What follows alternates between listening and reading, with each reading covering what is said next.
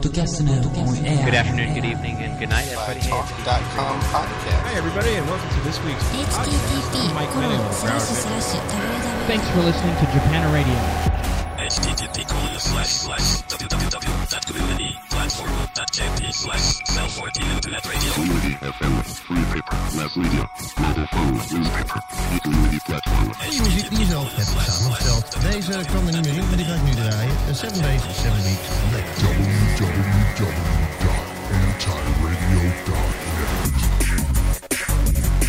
O primeiro Encontro Nacional de Podcasts realizou-se faz hoje oito dias. Presentes diversos autores de pod e videocast e também quem se ocupa em os arrumar em diretórios.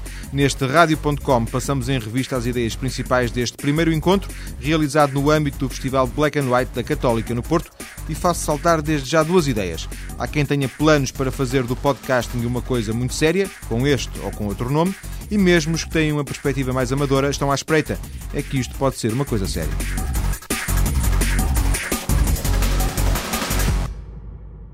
Cinco convidados, cinco histórias neste encontro de podcasts.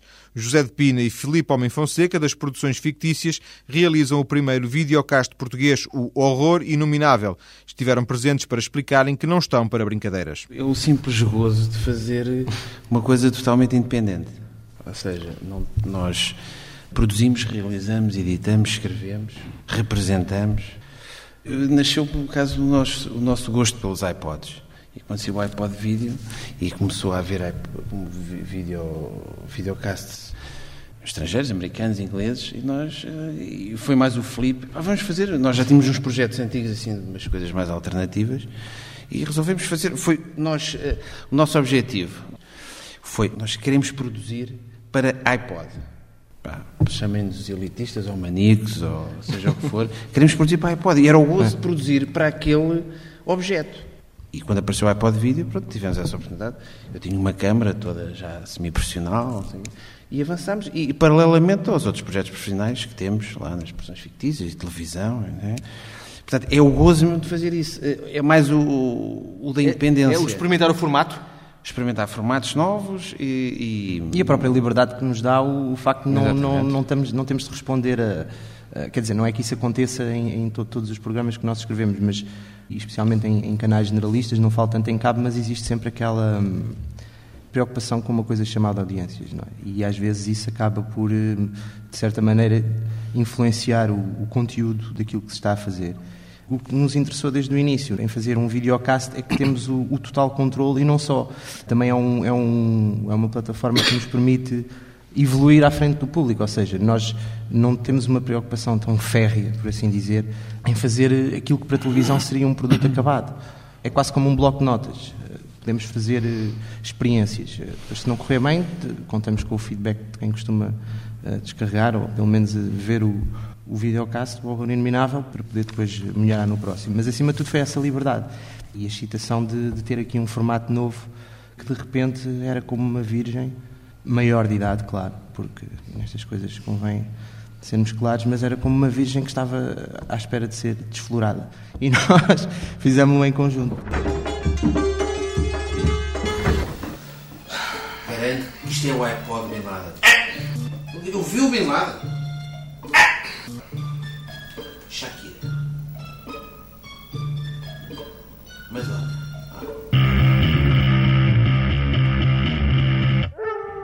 Pina e Fonseca propõem-se realizar 10 episódios numa primeira série e depois querem passar para uma nova fase. Os conteúdos para telemóveis espreitam, mas sempre sem pagar é a promessa. A perspectiva de negócio é também aquela que Edgar Costa quer seguir. Ele é o podcaster português mais apostado em profissionalizar esta área, seja alojando outros programas, seja com o seu Gaves 2, cada vez mais ouvido, como ele próprio revela. Bem-vindo ao Gaves 2, The Music Podcast.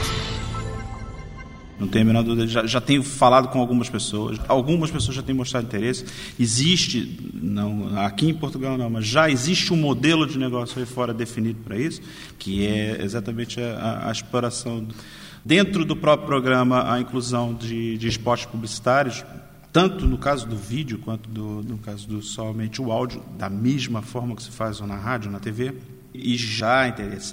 Eu percorri quase todas as agências de, de, de publicidade que, que tem nesse país apresentando o podcast, apresentando a exploração de, de mais esse canal de acesso ao, ao público, de uma forma geral, e, e daí já vi algumas re- repercussões.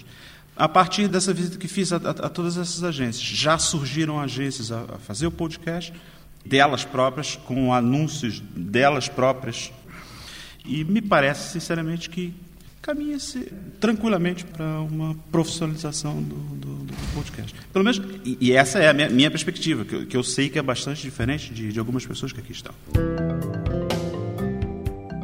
Olá, sou Edgar Costa, do podcast Gaves 2. Eu estarei presente no encontro de podcasters a decorrer no Festival Audiovisual Black and White, na Universidade Católica do Porto, no dia 1 de abril, às 16 horas. Compareça você também!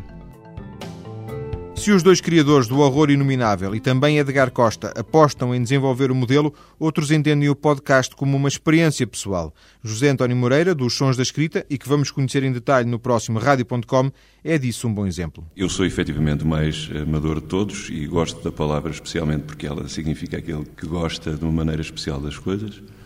Mas isto é tudo fruto de alguns acasos. Eu, eu trabalho com computadores, sou designer, sou professor, portanto também trabalho na área da comunicação desse ponto de vista.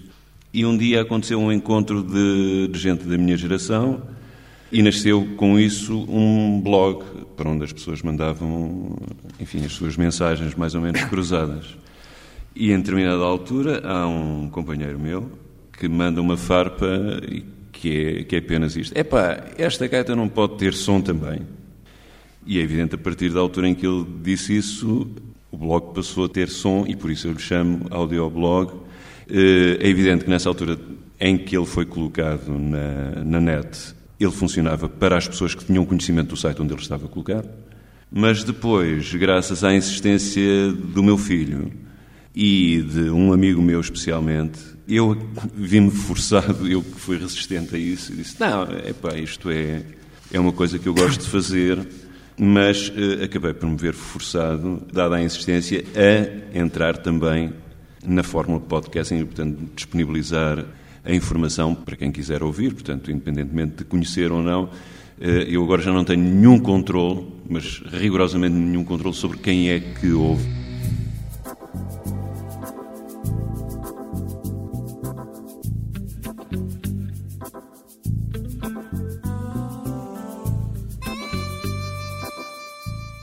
Compasso a compasso, palavra a palavra, alinham-se rigorosos os sons da escrita. Outra voz ainda à procura de um caminho no horizonte do podcast é Duarte Valês Grilo, provavelmente o primeiro podcaster português e o primeiro convidado do Rádio.com, já lá vão vários meses. Duarte gostaria de fazer crescer o seu Blitzkrieg Bop, mas ainda não se convenceu que isso só poderá acontecer se deixar de usar música de que não tem direitos. Quando é música portuguesa, eu mando e-mails aos artistas e peço autorização. Mas se eles não responderem, Se não responderem, passa na mesma. às vezes não, às vezes não posso. Com artistas estrangeiros, já não pergunto tanto. Vou perguntando, mas também já, já há muitos, como o Edgar tem recebido CDs. Eu recebo e-mails dos artistas estrangeiros, desconhecidos obviamente, que estão interessados em que eu passe música deles e passo a maior parte das vezes que eles mandam. Mas neste momento, sim, estou à espera que me apareçam à porta. E qual é a perspectiva de, de futuro para o Blitzkrieg Pop? É continuar a passar música sem direitos ou tomar o caminho que seguiu o Edgar? Não sei. Não sei. Sinceramente não sei. Mas se isto ficar negro, se ficar mau, sigo o caminho do Edgar e, e passo só a música para a qual tenho os direitos. Não há muita escolha. Com que perspectiva? A perspectiva de continuar a fazer os programas por Sim, gosto por ou gosto. com alguma ambição mais? A missão há sempre. E estão a calhar alguns projetos, não diria profissionais, mas que vão implicar mais trabalho de investigação e mesmo de exterior, neste caso. Espero acompanhar alguns concertos, alguns artistas e fazer aí por coisas novas que não se ouçam na rádio normalmente. A perspectiva hoje é bastante diferente daquela que, é- foi há um ano ou basicamente é a mesma? Basicamente é mesmo. Que todas as semanas faço literalmente o que me apetece. Basicamente, pode- Música, sim, principalmente música. É, é a coisa mais fácil. Outras vezes tenho convidados que vão lá para falar sobre o que lhes apetecer e, e outras vezes tenho convidados para falar sobre as músicas que eles querem passar. 106 miles to Chicago. We got a full tank of gas, half a pack of cigarettes. It's dark, and we're wearing sunglasses. Hit it.